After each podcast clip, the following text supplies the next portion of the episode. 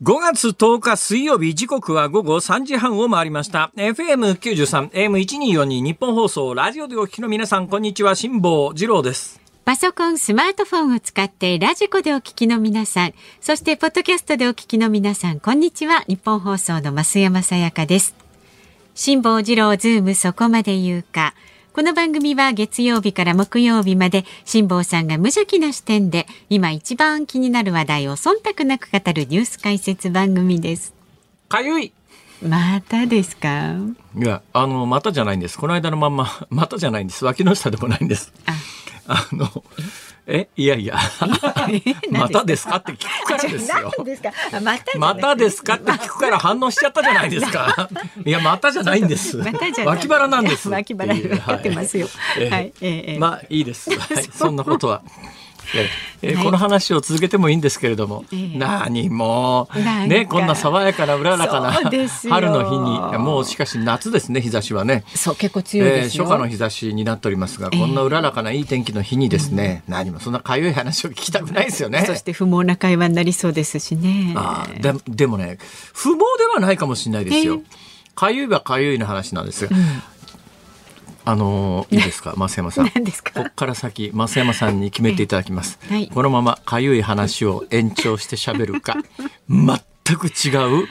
え爽やかな海の景色の話をするか、えー、それとも昨日のオンエアの続きの話をするか。さあどれですか？どれでもいいです。もうあの A か B か C か。C C ですか、はい、C は昨日の話の延長ですね、うん、昨日番組冒頭でですね結構ネット情報というのが当てにならないものもいろいろあるから気をつけてくれと、はい、ベトナムのあの日本のパスポートにおける30日間の入国、えー、できない制度みたいなものが今もなくなってるよっていうような話を、したついでにですね、ね、だからもうネット情報なんか信じずにこの番組で私がしゃべることを信じてくれとこう申し上げたら増山さんが時々嘘もつきますってこう 誰がチャット GPT やねん。似てますね。そう、似てますよね。ね私もね、ね。うん、あれ、あの、チャット GPT の悪口で一番最初に言われたのが、はいはい、あの、正々堂々と、あの、嘘をつくみたいな、なんかね、なんかほら、堂々と嘘をつくっていう、それがチャット GPT の特徴であるというのを、こう、堂々と嘘をつくっていう文言を見て、あれ？あれ？なんかちょっと若干身に覚えあれ？チャット GPT って俺？みたいななんか。よくね失礼なこと言うな。あんだそれでまああの冒頭そしたらですね、は い、えええー、増山さんが家でまああの時々嘘つきますってこう言うわけですよ、はい、それで昨日も延々こう喋ったら番組の後半でご指摘をいただいて、えー、発端はというとあの駅の改札口かなんかのところのチケットの券売機かなんかのところに置いてあったコーヒーの缶が破裂したと、えー、ね、コーヒーの缶が破裂したことに関しては、はいはい、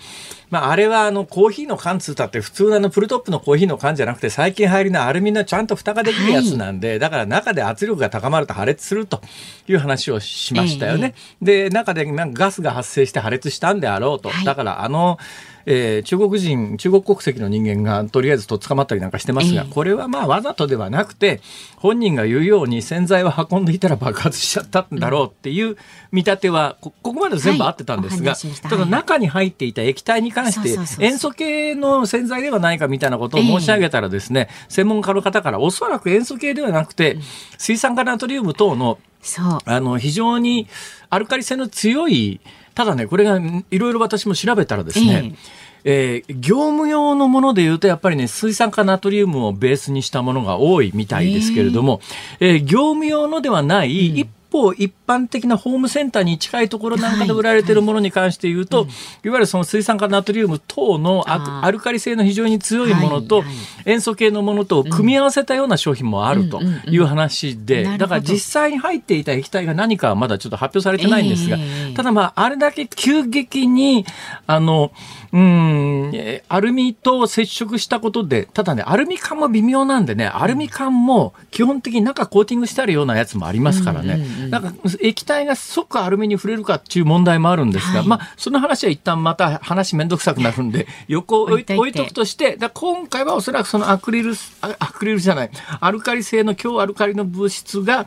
アルミ缶と反応して、うんうん、えー、水素ガスかなんかが発生してぶっ飛んだんだろうと。いうことのご指摘をいただいて番組後半でそれをご紹介することによって、番組トータルでついつまを合わせるという。そうなんですよ。いやこの番組は昨日の番組冒頭でも申し上げたように、この番組はリスナーの方の英知と組み合わされて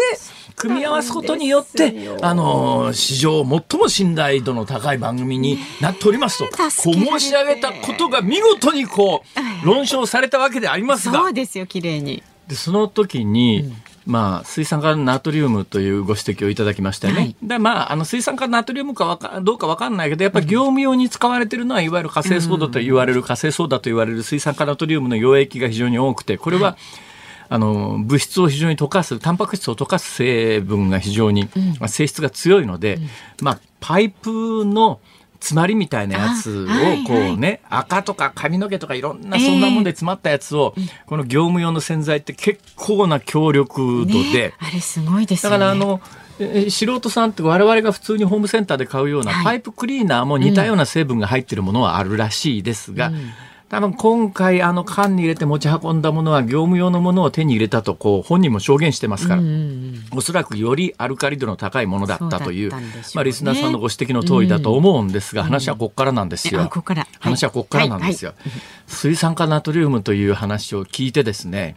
ああ人生3回目の水酸化ナトリウムだなとこう思ったんです。です人生3回目って。人生1回目の水酸化ナトリウムはですね、はい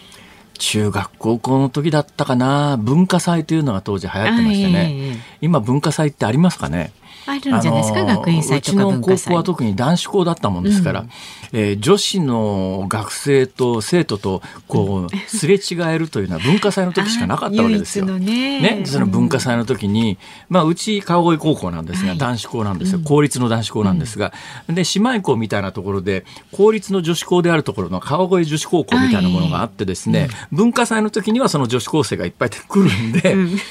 でいろいろこう考えるわけですよ、はい、ね、喫茶店やってみたりとかですね、うん、やっぱり女子受けのしそうなものは何だと考えた時に 可愛いですね。ここがね、えー、男の子の浅はかなとこなんだなと私ね、えー、良かれと思ってしてるのに全然受け入れられないということが人生のうちに何回もあるわけですが はいはい、最大のものはですね、はい 私子供の頃から手先が器用で木工がうまかったんですよ。昔からそういうことを好きおいで、まあ母の日近いですけれども、うん、母の日のタイミングかなんかでですね、はい、そうだお母さんに手作りのブローチをあげようと思って。なんていい子なんでしょう。いい子でしょ？そいでもう本当に木目の綺麗な木材を拾ってきてそれに削って。あのヤスリ紙ヤスリをかけてピカピカに磨き上げた上にニスを塗って、ワニスを塗ってですね、素敵な木目の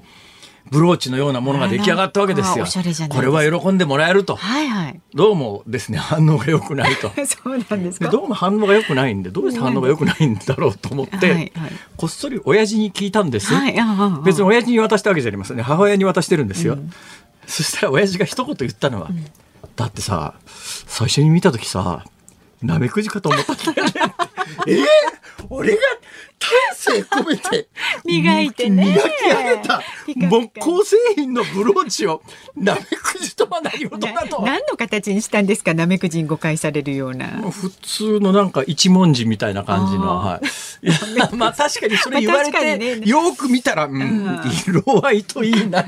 かといい。確かに似てはいるけれどもや。なめくじほんでやっぱりね男の子が女の子に受けるだろうと思うことと、うんこれ実際に違うということを中学高校の文化祭でも目の当たりにしたわけです学びましたか。これに水酸化ナトリウムが絡んでくるんです。何ですかそれ。あのね、はいはい、水酸化ナトリウムの濃いやつ危ないですけど、はい、まあ薄い溶液をこう、ぐつぐつ煮るかなんか加温してですね、えー、そこにね、ヒイラギの葉っぱみたいなやつをこう入れとくわけですよ。はい、そうすると、えー、葉脈ってわかります？葉脈、ね、まあ、イカンソクっていうあの葉っぱの中でこう、うん、水分とか栄養分を伝えるところだけが残って、それ以外のところが溶け落ちるんです。で葉脈だけにした葉っぱというのに、はいうんまあ漂白して色を塗ったりなんかして、しおりみたいなことにして、でも発想素敵じゃないですか。私すっごくあれが好きだったんです、うんうん、で女子にも受けるだろうと思ったんですが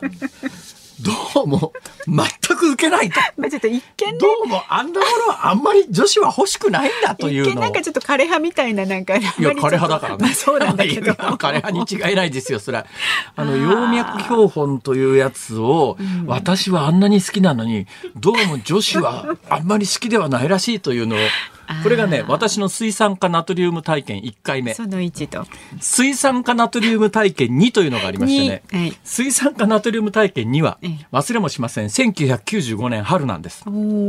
これなんで年号まで覚えてるかというと、1995年は1月17日に阪神大震災がありまして、その後3月に発生した地下鉄サリン事件で阪神大震災のニュースがぶっ飛んだという、関西人って関西で、まあ、いわゆるニュースに携わっている人間としては痛恨の出来事があったんですが、その地下鉄サリンの後、その後刺し殺される村井というですね、オウム真理教の科学技術庁長官というのと、生前にインタビューしたことがあったんですよ。か。なりまあ疑いが濃厚なんだけれども、まだわからないという状況の中で、えー、で、まあ、あの、そのインタビューの話は一旦横へ置いといて、その後視察された後明らかになったことが、その時の村井をはじめとするオウム真理教の幹部は、えー、水酸化ナトリウムを使って指紋を溶かしていたと。だその時に、私、あの、彼が飲んで手をつけた、あの麦茶のコップがあったんですが、はい、これを持って帰って指紋みたいなものをちょっと考えたことがあるんですが結論から言うと持って帰っても無駄だったと。つまりその時の村井には指紋はなかったはずだと。あ水酸化ナトリウムってそんなことに使えるんだな。逆にあのそうやってタンパク質溶かしますから非常に危険だということは認識しておかれた方がいいと思いますけども、それが私にとっての水酸化ナトリウム2回目体験で3回目体験が昨日だったんです。昨日はい、昨日の例のはい、例の缶の中に入っていた液体の話で,、はいはい、でその話をこう聞きながらああ俺人生3回目の水酸化ナトリウムだな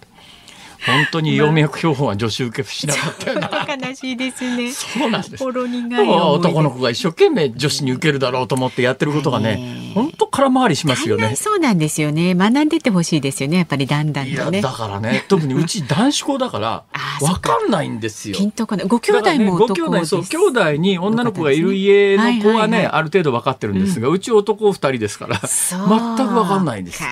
これで丹精込めて作ったものだってなめくじって言われちゃうしさ。かわいそう。ちょっとお気の毒ですね、それはね。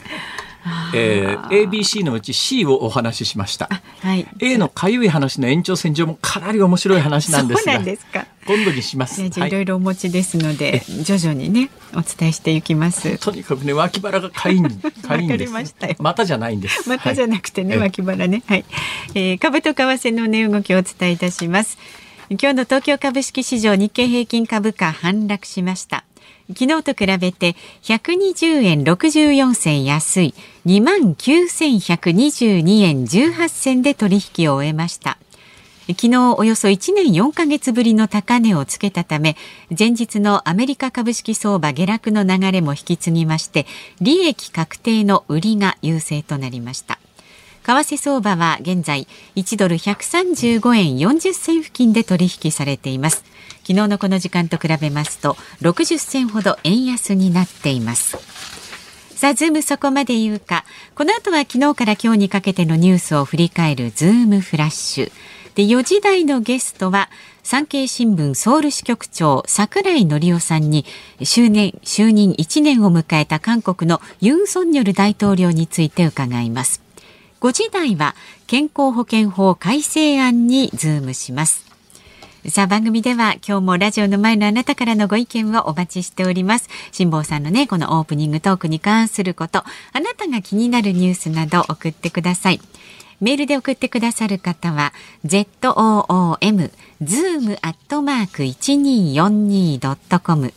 番組を聞いての感想はツイッターでもつぶやいてください。ハッシュタグ漢字で辛坊治郎、カタカナでズーム、ハッシュタグ辛坊治郎ズームでつぶやいてください。では今日5時26分頃お送りするズームオンミュージックリクエストのテーマお題はどうしましょう？実は冒頭 ABC3 つのうちから選んでくれということで増山さんが C を選んだんで、はい、水酸化ナトリウムの話をしたんですが、はい、この話にはもう一つ延長線がありましてですね、で、ああ、水酸化ナトリウムって掃除にすごく有効な方法なんだなと考えて、お家に帰ってですね、お風呂掃除を始めてしまいまして、何の脈絡もないんだけど、パイプ掃除、お風呂掃除。ちょっといい、いいじゃないおかげさまで。綺麗にピカピカに。で、今日のズームオンミュージックリクエスト。はい。えー、お風呂がピカピカになった時に聞きたい曲。お風呂がピカピカになった時に聞きたい曲、はい、えー、君は今ピカピカに光っでは除く。君は今ピカピカになんかそんな曲ありましたよね。ありますあります。宮崎美子かなんかそうですね。あのね、はい、コマーシャル、ね、それは除くということにさせてください、いい湯だなはどうですか？除きますいい湯だな いいそこまで誘導しちゃったらもうそれは除くしかないでしょそれ。じゃその二曲除いてね、はい、えっと何でしたっけ？お風呂がピカピカになった時に聞きたい曲ですね、はい、選曲の理由も書いてズームアットマーク一二四二ドットコムまで送ってください。お待ちしております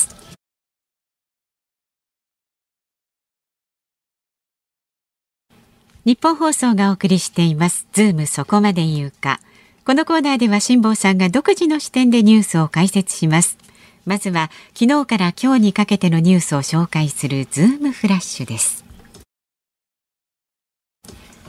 今日午前8時過ぎ大田区西蒲田で13歳の中学1年の男子生徒が胸を刺される事件が起きました。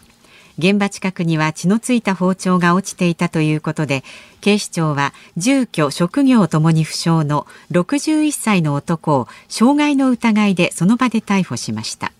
男子生徒は搬送時会話ができる状態で命に別状はないとみられます。東京銀座の高級腕時計店で起きた強盗事件に関連し身柄を確保された16歳から19歳の4人がいずれもお互いのことは知らないと供述していることが分かりました。警視庁は犯罪の実行役を募る闇バイトに応募した可能性について調べています。ロシアのプーチン大統領は9日第二次世界大戦でナチスドイツに勝利したことを祝う戦勝記念日で演説を行いました。冒頭我々の祖国に対し再び本当の戦争が行われているとウクライナ情勢に触れました。保釈された刑事被告人らの逃亡防止を図るため裁判所が GPS 衛星利用即位システムの装着を命令できる刑事訴訟法などの改正案が参議院本会議で可決成立しました。日産自動車の元会長カルロス・ゴーン被告のレバノン逃亡などを受けた再発防止策で不正な取り外しは処罰されます。厚生労働省が発表した3月の毎月勤労統計調査によりますと1人当たりの現金給与の総額は29万1081円でした。前の年の同じ月から0.8%増え15ヶ月連続の上昇となりました。一方物価の変動を反映した実質賃金は前の年の同じ月と比べて2.9%減り12ヶ月連続の減少となりました。台湾外交部はイギリスのトラス前首相が今月の16日から20日に台湾を訪問すると発表しました。台湾高官との会談や講演が予定されています。イギリスの首相経験者の台湾訪問は1996年のマーガレット・サッチャー氏以来27年ぶりです。アメリカのオープン AI 社が開発した最新版の AI に日本の医師国家試験を解かせたところ合格ラインを超えたことが分かりました。ただ人間の受験者の平均点は下回りまた患者を安楽死に誘導する選択肢を選ぶなどの回答も見られたということです。NTT ドコモはスマートフォンの新規契約など店頭での各種手続きにかかる事務手数料を7月1日から一律で3850円に引き上げると発表しました。値上げ幅は最大で2750円です。KDDI は4月20日から手数料を上げソフトバンクも6月1日の引き上げをすでに発表していて3社は同額の3850円となります。えー、スマートフォンの店頭での各種手続きにかかる事務手数料が引き上げになると。これね非常に重要なニュースなのは、はい、日本であの欧米に比べて物価がそんなに上がってないよねっていうのは物価は確かに上がってるんですが物の値段は上がってるけれどもいわゆるサービスの値段が上がってないっていうのがよくあの経済統計なんかで言われる話なんですが、えー、これまさにサービスですから、えー、サービスの値段も上がり始めてきたかなっていう一つの兆候ではあります。その一つ前です。えー、アメリカのオープン AI 社が開発した最新版の AI っていう言い方してますけど要するにまあ、製品名でいうところのチャット GPT ってやつですね。えー、でこれあの三上さんがこのスタジオに来た来てくれた時にも三上さんといえば昨日 あの的確な例の、えー、東京銀座の高級腕時計店の強盗事件の犯人、えー、逮捕の現場に居合わせたというね、えー、的確なリポートをしてくれたあの三上さんがこのスタジオに本業の IT ジャーナリストとしてお越しになった時に、いやそのチャット GPT に関して言うと最新バージョンが4ですね、はい、えー、4の一つ前の3.5だと、まあ、非常に不正解なものが、うん、あの4まで来ると必ずしんかなり進化してますよって話をしてらっしゃったでしょ。う。でこれあの日本の医師国家試験の合格ラインを超えたっていうのがその4なんです。はい、一つ前の3.5っていう、まあ、3.5ってこの番組でいろんなことを検索するとき使ってるやつが3.5のはずですけども、えー、それだと合格点は取れなかったという話なんですが、このいわゆるその生成 AI っていう言い方を今最あのチャット GPT っていうと固有名詞商品名になってしまいますから、えー、一般名詞としてですね生成 AI っていう。生成は生まれるになるかね、あのいろんなことをコンピューターが自分で作り出しますよ。ということで、はい、チャット GPT のチャット GPT の GP の P っていうのはそういう意味なんですよ。で生成 AI っていう言い方することが増えたんですが、はい、ちょっと新聞業界もねもうちょっとあの放送に適する言葉を編み出してくれないから 生成 AI って言われたって漢字頭に浮かばないですからね。独自にやっぱりあの、えー、ラジオその他のメディアでは言語を考えた方がいいですね。だからチャット GPT、ね、チャット GPT ってずっと言ってるとこれはあの固有名詞ですから、じゃあ一般名詞として何を使うか新聞みたいに生成 AI って生成 AI の生成はちょっと違うよな。というような新しい用語を考え出した方がいいよと、うん、えー、この増山さんのアナウンス室長としての権限で この会社のそういうことを決定する人たちや読売テレビの道浦君とかに言った方がいいですね。詳しい方ね、はい、えこのチャット GPT、まあ、いわゆる生成 AI に関して言うと私が最近読んだ中で一番恐ろしかったのが、はいまあ、グーグルのあの開発責任者が、えー、これについていろいろ言いたいことがあるんでやめますって言ってグーグルやめた話は有名ですけども、えー、あの人が言ってる話じゃなくて他の専門家から聞いた話っていうか他の専門家がどっかで書いてた話で、えー、恐ろしいなと思ったのは、この開発を長年手掛けてきた人が専門家が言うにはうんこいつつまりこいついわゆる生成 AI ですね。うんチャット GPT をはじめとする、はい、はじめとする生成 AI が、ええ、こんなに急に賢くなった理由がわからないっていう、えー、これ恐ろしくないですか？開発してた人がなんでこんなに賢くなったかわかんないって。でそいつに日本の医師国家試験を解かせたところ、えー、患者を安楽死に誘導する選択肢をね選びました。もしかすると論理的に考えたらその方が正解だったりなんかするっていう恐ろしさがあるわけですねこれは。SF ドラマみたいになっちゃいますけど。はい。とりあえず時間が来ました。はい。ズームフラッシュでした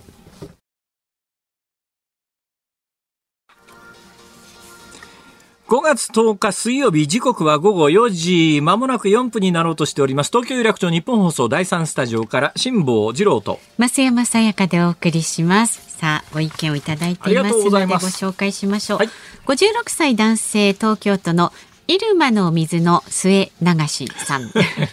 それね埼玉県立川越高校の校歌の一番最後のところの歌詞です。歌詞なんだ。はい、そうで私辛坊さんや本橋さんの。の水の末流し。はい。この方、わかりました。で、そのね、辛坊さんの10年後の川越高校の卒業生です。そうですよ。で、私の代の楠木祭？楠木祭り、ね、あの校門入ったところにでっかいクスノキがあってですね、えー、文化祭のことを楠木祭って言うんです、うんうん、はい、楠木祭では女子高生に受けるのは甘いものという短絡的な発想で今でいうスイーツを男子高校生が出す模擬店が流行りました。なるほどね、ね、で私のクラスだったか部だったかは抹茶にもなかと謎の和風喫茶でしたきちんと事前に保健所に届け出た記憶があります。そうそういうとこね微妙にね真面目なんですよ。うん、妙に真面目なんですけどね。ね食品取り扱う、えー、まああの葉脈標本よりはだいぶマシですね。はい、そうですね。はい。それからですね、おラジオネームラジオタということで千葉市の15歳の高校1年生ね。ありがとうございます。ありがとうございます。強盗の事件の犯人は僕と同年齢ぐらいの人たちだと知って正直驚きました。ね、16歳から19歳だからそうですね。大体ね、はい、でこのような行為は絶対にやったらダメだとわかります。欲望の我慢というかきちんとした行動を取れる大人になりたいなと思いました。将来があるのにそれを自ら黒く塗っていく行為は絶対にダメだと思いました。偉い偉いもうおっしゃる通りその通りでございます。えーえー、まあその話とちょっと違うんですけども、はいあの冒頭 A か B か C かで選んでくれとこう申し上げたときに C を選んでくださったんでさっきの話の冒頭の話になったんですが、一応 A と B について何を話す予定だったかの見出しだけお伝えしておきます。いいすね、A の見出しはですね、かゆいの連想で、えー、医療関係者に聞いたところですね最近あの高齢者施設を中心に、はい海鮮っていう皮膚の下に吸うダニみたいなやつ、住むダニみたいなやつが、これの集団感染が結構発生してるというので気をつけてくださいねっていうのが A の話です。かゆいの延長線の話ですね。B の話、海の爽やかな話。あんまり爽やかでもないんですが、えっとですね、勝どき橋隅田川の東京湾河口付近を今日通ってきたら、ものすごい数の水クラゲ。どうも東京湾クラゲが大量発生してんじゃないの？それ見てわかるぐらい遠目からあいやいやいやいやいやもうもう海面というか、まあだから、汽水域ですから、もう、淡水から多分ね、満潮だとガーッと上がってくるんでしょう。もう、もう、水クラゲだらけ。え、うようよ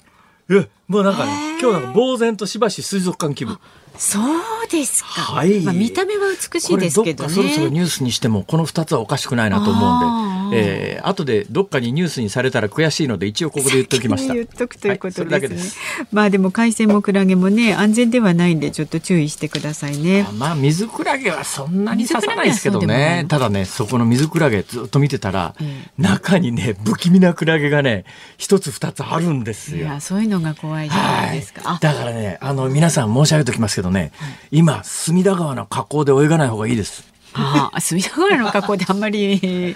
がないじゃないですか？よかった、増山さんはその反応で、これがですね、多分内田君なら。そうですね、気をつけないといけないです。いけないですねって言いそうだもん、ほら。ないじゃないですか。そうですか。ありがとうございます。先言ってください。はい、メールまだまだお待ちしております。えー、ズームアットマーク一二四二ドットコム。ツイッターはハッシュタグ辛坊治郎ズームでつぶやいてください。今日のズームオンミュージックリクエストのお題は、お風呂がピカピカになった時に聞きたい曲です。斉藤哲夫さんの今の君はピカピカに光って、それから、えー、ザ・ドリフターズのいい湯だなを除く曲でお願いいたします。お待ちしております。さあ、この後は産経新聞ソウル支局長の桜井紀雄さん登場です。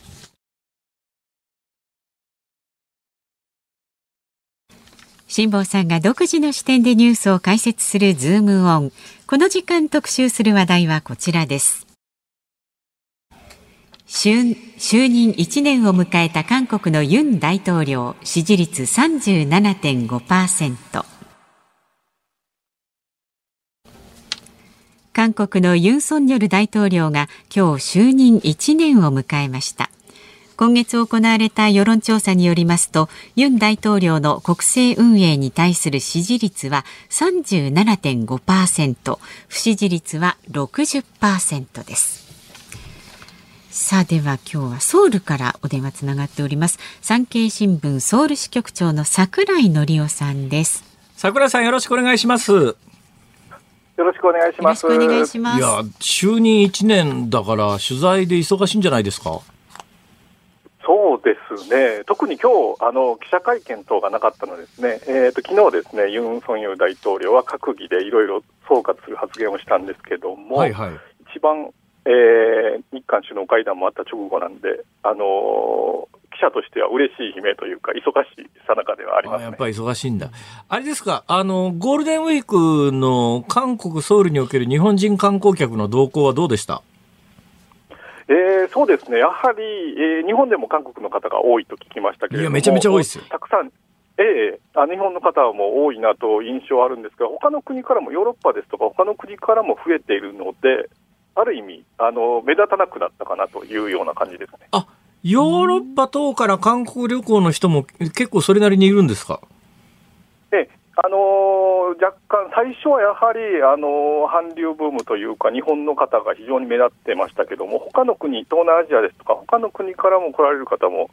最近見かけるようになりましたね。ああ、まあ、あの、東南アジアなんか特にあの、韓国の音楽であるとか、ドラマであるとか、人気の国もありますからね。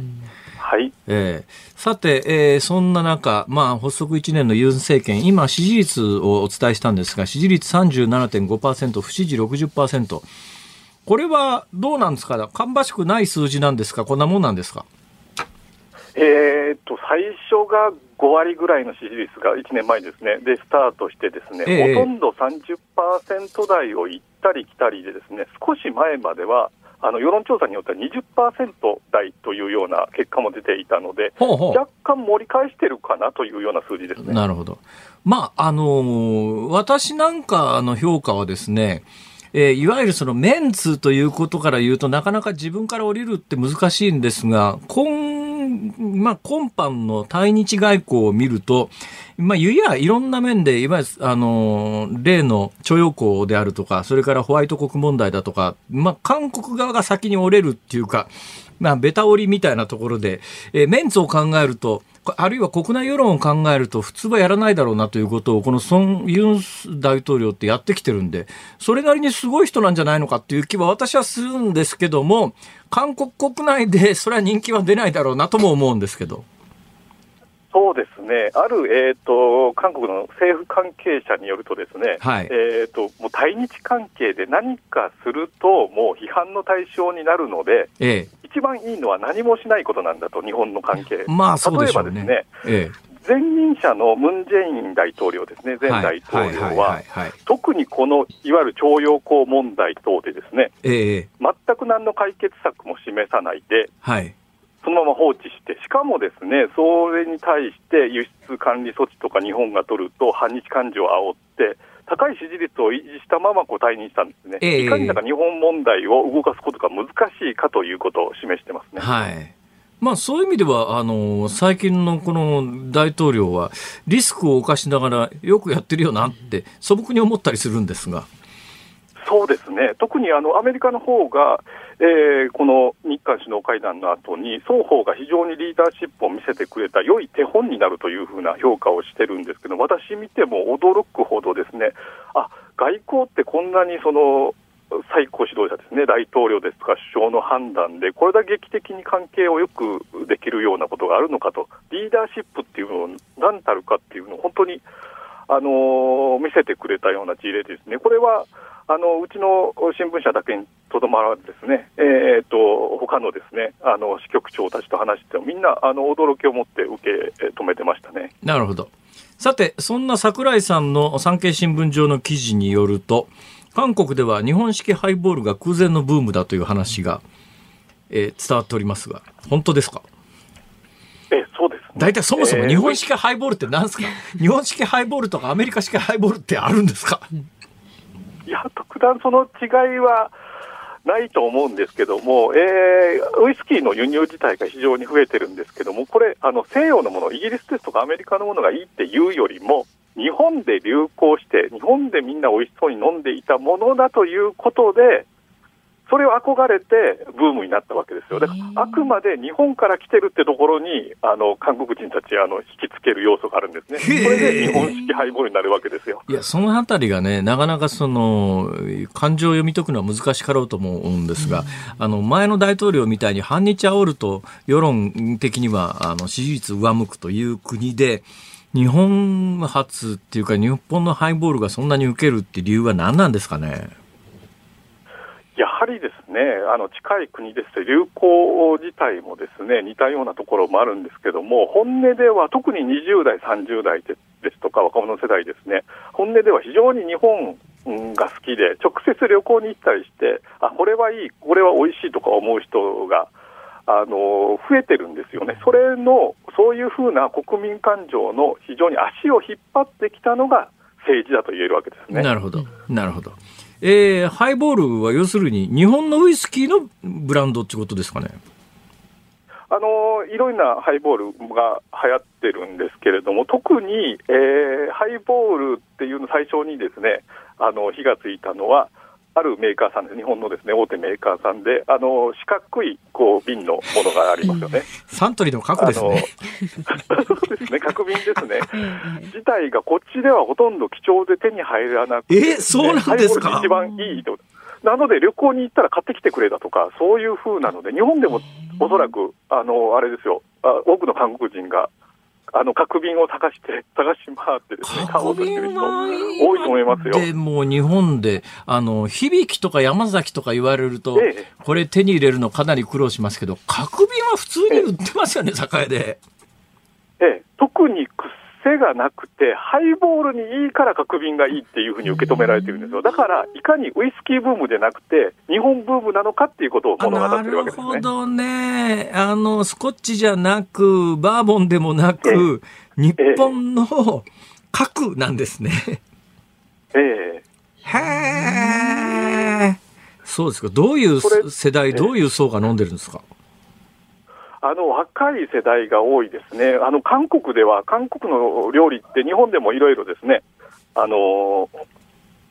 食べられるようになってですね人気もあると思うんですけども、はいはい、お酒といえば、その希釈式のですね緑の瓶のその安い、や焼酎一辺倒で、それをもう酔うために飲むというような、あのまあ、いわゆる一つの人狼みたいなやつですか？そうですね、それがコロナで家飲みが増えたこともあって、若い人たちはこだわりのお酒を、自分の好きなお酒を飲みたいという意識が強くなってきまして、えー、それでそういうふうな日本のお酒もというふうなブームにつながってですね、今、だから、あの日本に学べということで、日本の非常にその、あれですね、竹鶴ですとかウイスキーっていうのが、はいはい、アメリカだとかヨーロッパでも人気があるので、今、微妙に日課にも配慮しましたね。あの、どうなんですか？私全然知識がないんですけども、日本ってウイスキーはあの有名ブランドだけでもいくつもありますし、ええ、そうでない地地ウイスキーみたいなやつも随分出てますが、韓国産のウイスキーってそういえば見たことないなと思うんですが、あるんですか？まあ、あるのはあるのと、あと新しく今あの出てきてるようなブランドもあるんですけども、やはりあのその韓国の自慢できるお酒って何というので、その20代、30代がですね自らそのお酒の醸造像を立ち上げたり、お酒の勉強をして、えー、あの非常に弁護士さんであったり、医師であったり、テレビのプロデューサーであった人たちが脱サラとかですね仕事を辞めてまでですね、えー、酒造り、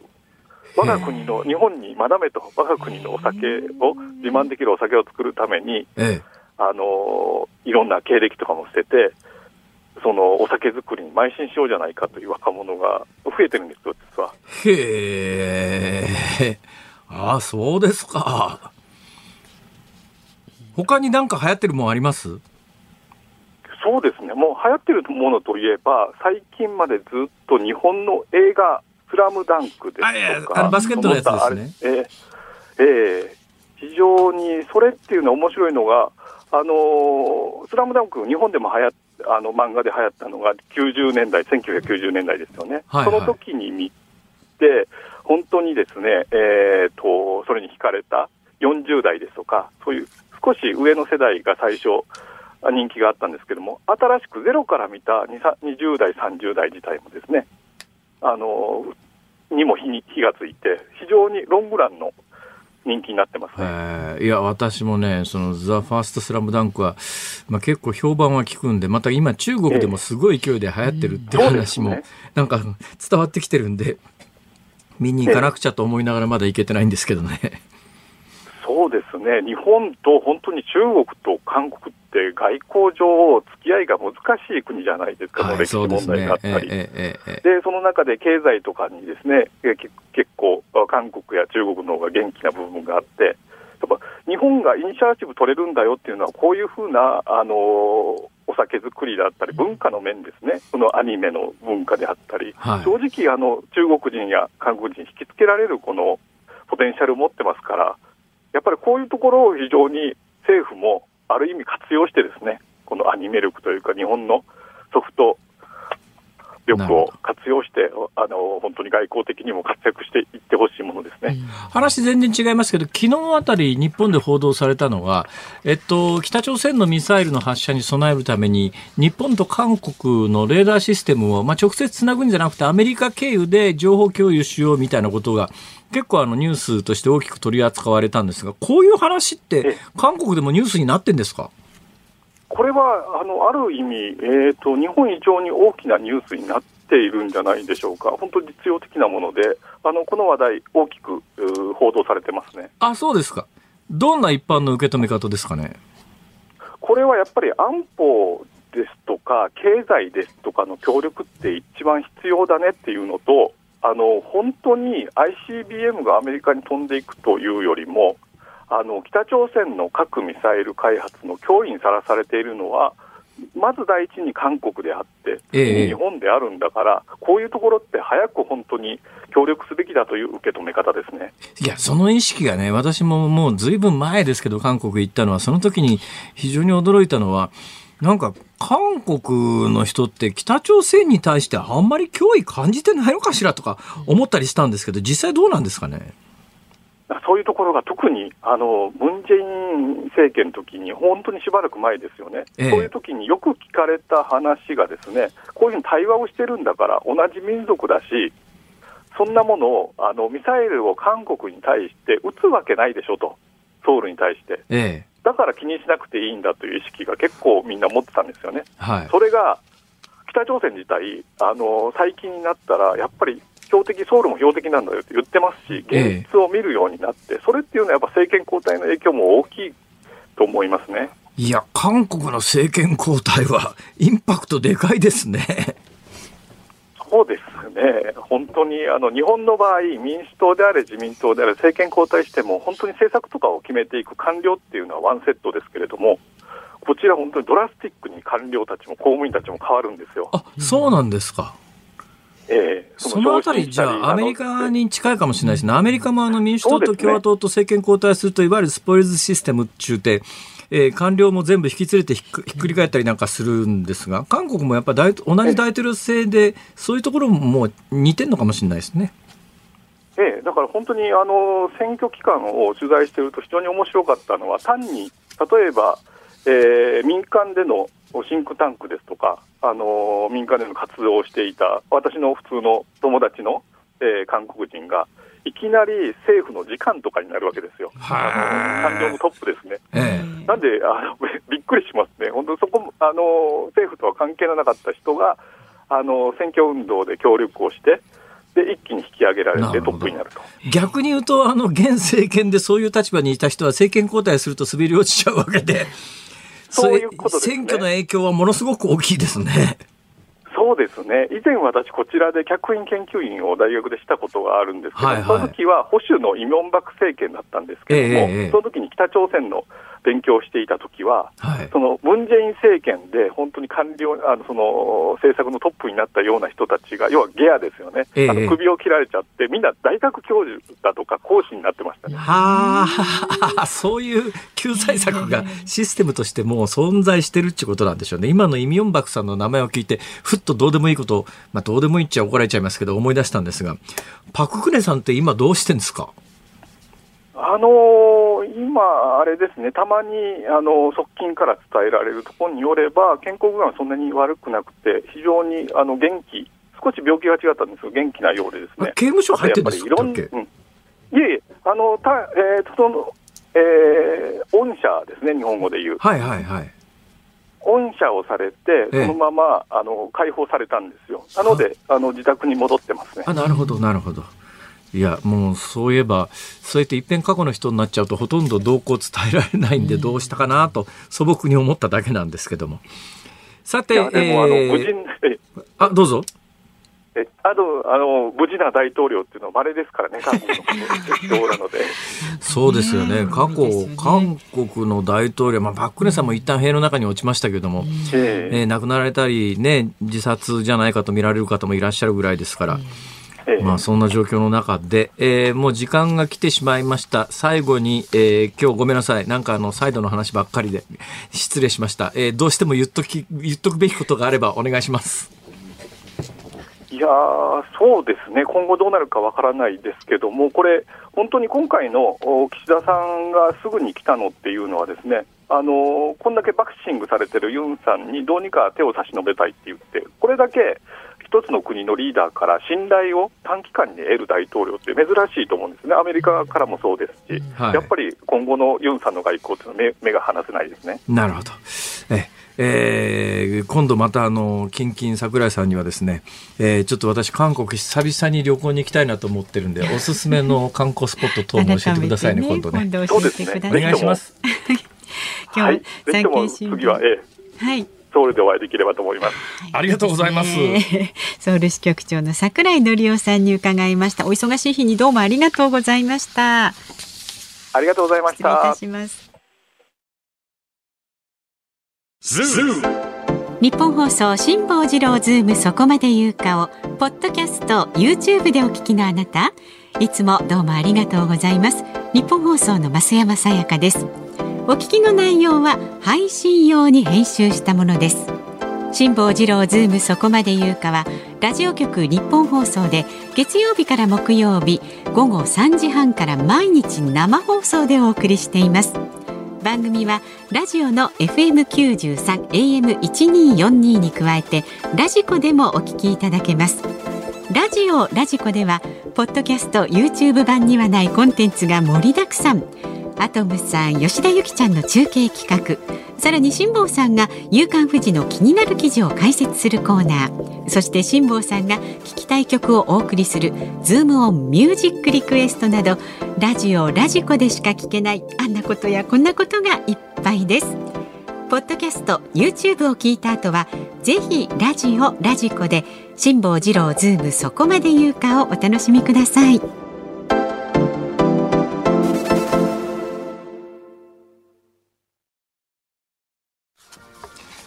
5月10日水曜日時刻は午後5時を回りました。こんにちは辛坊治郎です。こんにちは日本放送の増山さやかです。さあ時間5時過ぎましたんでズームをミュージックリクエストご紹介していきます、はい、ありがとうございます。ありがとうございます。今日のテーマお題はお風呂がピカピカになった時に聞きたい曲です。どんな曲でしょうか？たくさんいただいてますよ。まずは二十歳の男性の方ですね、はい、茨城県鹿島市にお住まい早く人間になりたいさん。え？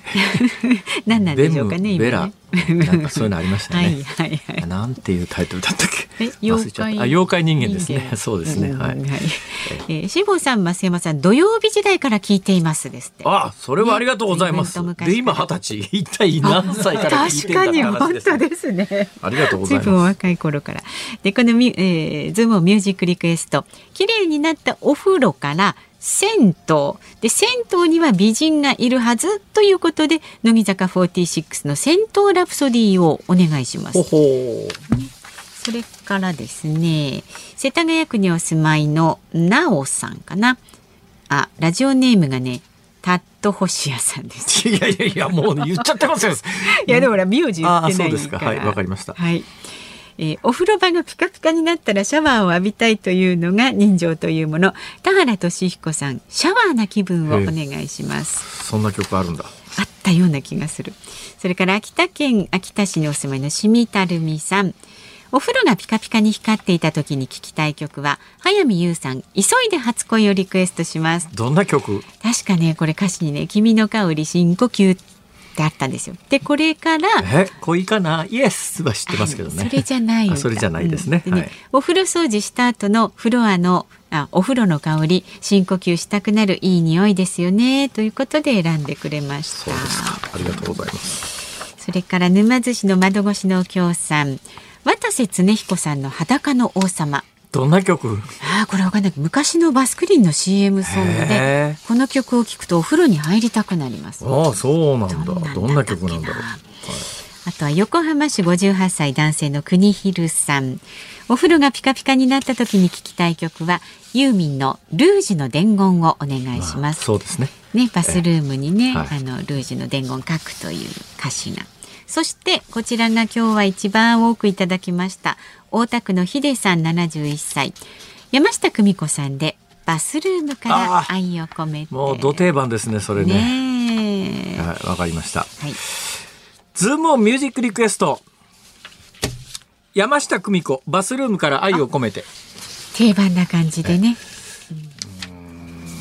うん私最近ねこうたくさんリクエストが集中したところ時に選びますよね時に、何人までブレス息継ぎしないで あの名前が言えるかというのにチャレンジ中でございます。そんなことしてたんですか、はい、今日はね20通以上いただいてます大体あの過去の例から言うと15通ぐらいまではね、ノーブレスでいけますけどね。これはちょっと窒息する可能性が。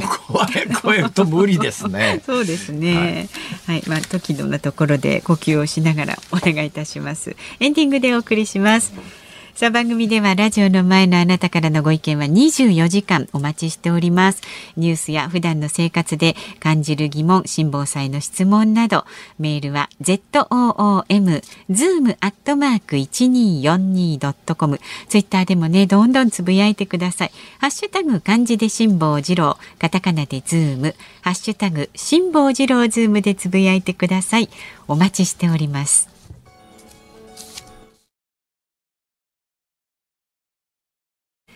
辛坊さんが独自の視点でニュースを解説するズームオン。今日最後に特集するニュースはこちらです。健康保険法改正案、今週中にも成立へ。昨日行われた参議院厚生労働委員会に岸田総理大臣が出席しました。75歳以上の公的医療保険料を2024年度から段階的に上げる健康保険法などの改正案をめぐり岸田総理は少子高齢化が急速に進む中社会保障を持続させる観点から負担能力に応じすべての世代で支え合う仕組みの強化が重要だと述べました。与野党は明日11日の委員会で採決する日程に合意。改正案は今週中に成立する見通しです。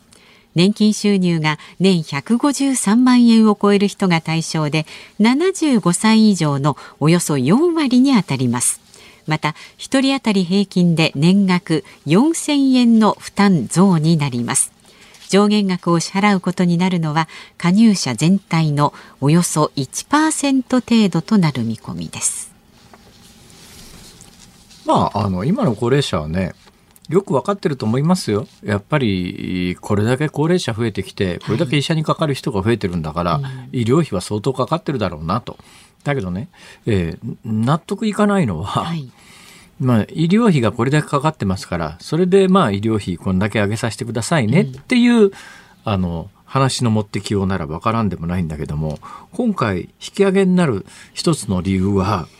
出産一時金が今あの42万円のやつを50万円に引き上げる、うん、そのお金がないのでっていやいやそれちょっとなんかあれ、まあ、確かにね今の高齢者って現役世代にかなりあの当然ですよね。今の高齢者って75歳以上の後期高齢者って要するに稼ぎがないわけだから、まあ、ないっていうとちょっと語弊がありますが、まあ、多くの方はないわけで、うん、そうするとでまた医療費の大半はその75歳以上の高齢者が使ってたりなんかするわけで誰かが払ってるわけですよ。で今どういうことになってるかというと、えー、後期75歳以上の人たちに使われる年間医療費っていうのが今大体17兆円とかっていうオーダーなんですよ、うん、17兆円、はい、17兆円。17兆円って聞いてもえ豆腐17兆ぐらいの感覚しか分かんないですね。こうなるともうお金の感覚なくなっちゃいますけど、まあ日本の国家予算が大体100兆円ぐらいだと。えー、いうことで、えー、17兆円の年間医療費、うん、まあ、あの国家予算で17兆円全部入っているというわけではありません。国家予算というのはあの社会保険料なんか別に除いてますから、だからその100兆円のうちの17兆円という意味ではないですが、はい、もしお金の量というものを感覚的に見るために、日本の国家予算、まあ、防衛費だとか教育費だとかあのみんな入れて大体100兆円なんだけど75歳以上の高齢者の医療費が大体17兆円っていう、あぐらいの規模になってるってその17兆円どうやって賄ってるかというと1割がいわゆる後期高齢者の保険料というやつですね、はい、この保険料、い。くつになっても取られますから、保険料払う。これで大体1割ぐらい。で、現役世代からの拠出金、現役世代がまあ、これ、拠出金つって、えー、入ってる健康保険、保険組合によって出てる金額だいぶ違うんだけど、えー、まあまあ、ざっと大体、えー、10のうちの1割が、後期高齢者が自分で負担する保険料で、4割が現役世代からの、えー、お金が、あの、健康保険のお金が回ってきて、はい、残り半分5割ですね。残りの5割は、まあ、まあ、税金みたいなもんで賄われてます。はい、という、まあ、いうことで、えー、後期高齢者にかかってる医療費の9割ぐらいは、えー、税金と現役世代に面倒見てもらってるんだから、まあ、後期高齢者の人が、えー、お金負担するっていうのはまあしょうがないよねって話なんだけどもでもそれ上げる理由が出産一時金上げるためっていやそれ別のところででね、自分たちの医療費賄うためにこんだけお金がいりますっていうんだったらまあ話は分かりやすいですけどそうです、ね、出産一時金が今42万円でこれだとなかなかあの賄いきれないんで50万円に引き上げるでこの50万円に引き上げるもあれなんだけど、うんここでも紹介しましたけどこの子供を産むのにいくら金かかるかっていうことに関して、はい、地方と都会が全然違うというお話しましたね、ね、安いところの地方だと20万円台で子供が産めるっていう地方もあれば30万円台っていう地方もある。ところが東京は50万円でも無理だべっていうようなことでどこで産むかによって全然違う。ところがですねこれを今とにかく一律42万円お金が出るんですよ。でこれあの出産というのは病気じゃないんで健康保険で賄われるとか1割負担とか3割負担とかそういうんじゃなくて、所属する健康保険組合からまあ祝い金みたいな形でそのお金が42万円全国一律で出てますと。でこれをまあ42万円じゃ都市部だと賄いきれないんで50万円にあげますよっていうのは悪くないにしても何が起きてるかというと今まで20万円台だったとか30万円台だった地方でえ国が50万円出るんならそこまで引き上げてよかんべっていうんでいわゆる一つの全国的に今便乗値上げでものすごい勢いで今まで安かった地方の出産費が上がってるんですよ。だったらさ、それちょっとまず手当てしないと今まで地方だったら30万円ぐらいで出産できてたのがえ出産一時金引き上げになるからって言ってそれに合わせて出産費用上がったら何もならねえじゃんっていうような、うん、そういうことをちゃんと手当てしてから政策発表しろよって言うんだけど、はい、そういうきめ細かい配慮が全然行われずに、えー、上げますからあのじゃあ高齢者に負担してもらいますどのぐらい負担が増えるかというとえー、っとですね年金収入200万円なら、えー、年間の負担が、あのー、3900円増。で、これに関して言うと3900円増で9万700円。で、年間、年金収入等で400万円。高齢者で400万円の収入ある人って、まあ、いないこともないんですよ、これが。で、そのぐらいある人は、1万4000円増えて20、年間23万1300円。まあ、あの、多くの高齢者の皆さんは、まあこういう時代で高齢者むちゃくちゃ増えてますからある程度自分たちで負担できる人が負担するのはしょうがないよねっていうそのぐらいの社会貢献はしますよっていう人が高齢者の大多数だと思うんだけど問題は納得感なんですよ。この納得感ということでいうと本当に日本政府ってやり方下手だなと思うのは多くの人が自分がいくら社会保険料と税金を負担していてどのくらいリターンがあるかっていうのを認識してないわけですよ。してないしてない。ね。それしっかり認識してりゃ実はですね、消費税だってこんなに揉めてる国は世界でそんなにないわけです。うん、というのは世界の多くの国は自分たちがいくら年間税金と社会保険料で負担してるけれども、うん、えー、国や自治体から年間このぐらいのお金面倒見てもらってて差し引きこうだっていうのを見せられた時に、ね、実は多くの、はいはい、多くの所得の人たちは、はい。出してる金よりリターンの方が多いんですよ。えー、っていう現実を見せられると、はい、まあこれぐらいの負担はしょうがないねとかってだったらまあ喜んでこのぐらい払いましょうとかっていうこともあってじゃああのこういうお金がこれだけかかりますから皆さんこれぐらい負担してくださいっていうのが政治的に話しやすいんだけど、日本はそういう教育が一切行われていなくて。社会保険料とか税金って必ず清掃の軍になるから、一方的に取られてるっていうイメージばっかりが膨らんでいって、いや必要なんだからって言われても、いや、どうして必要なんだよ。で、今回みたいに、高齢者の医療費上げるに際して、いや、若い人の出産一時金上げるからって、おい、ちょっと待ってよと。それ違うだろ、話の持ってきようがっていう。日本の政治家官僚って、下手っっていうか、気持ちが分かってないっていうか。辛坊さんが台本書いて差し上げたらどうですか？なんで私がそんなことしなきゃいけないんですか？納得いくように国民が。ね、なんだこの国の政治はと私なんか思うんでありますが、もうこれ以上ぐちぐち言ってもしょうがないんでね。はい。じゃあ以上多くの高齢者はねバカじゃないから分かってるはずなんですよ。理解はしていて、ね、はい、理解はしてるし、ちゃんと説明したら分かるんだけど、その説明がね。説明ベタ。はい、全然されてないですね。はい、ズームオンでした。出産一時金のためにあの医療費上げます。ええー、なんだよそれ。確かにね。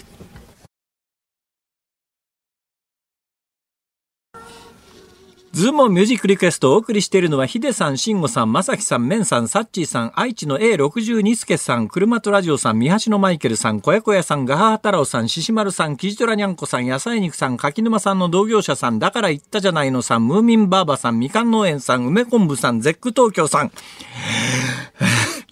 埴輪のモーツワルトさん、僕は旅人さん、ヨネちゃんさん、春田春夫さん、ヘイヘイさん、24人の皆さんからのリクエスト、山下久美子、バスルームから愛を込めてですが、はい。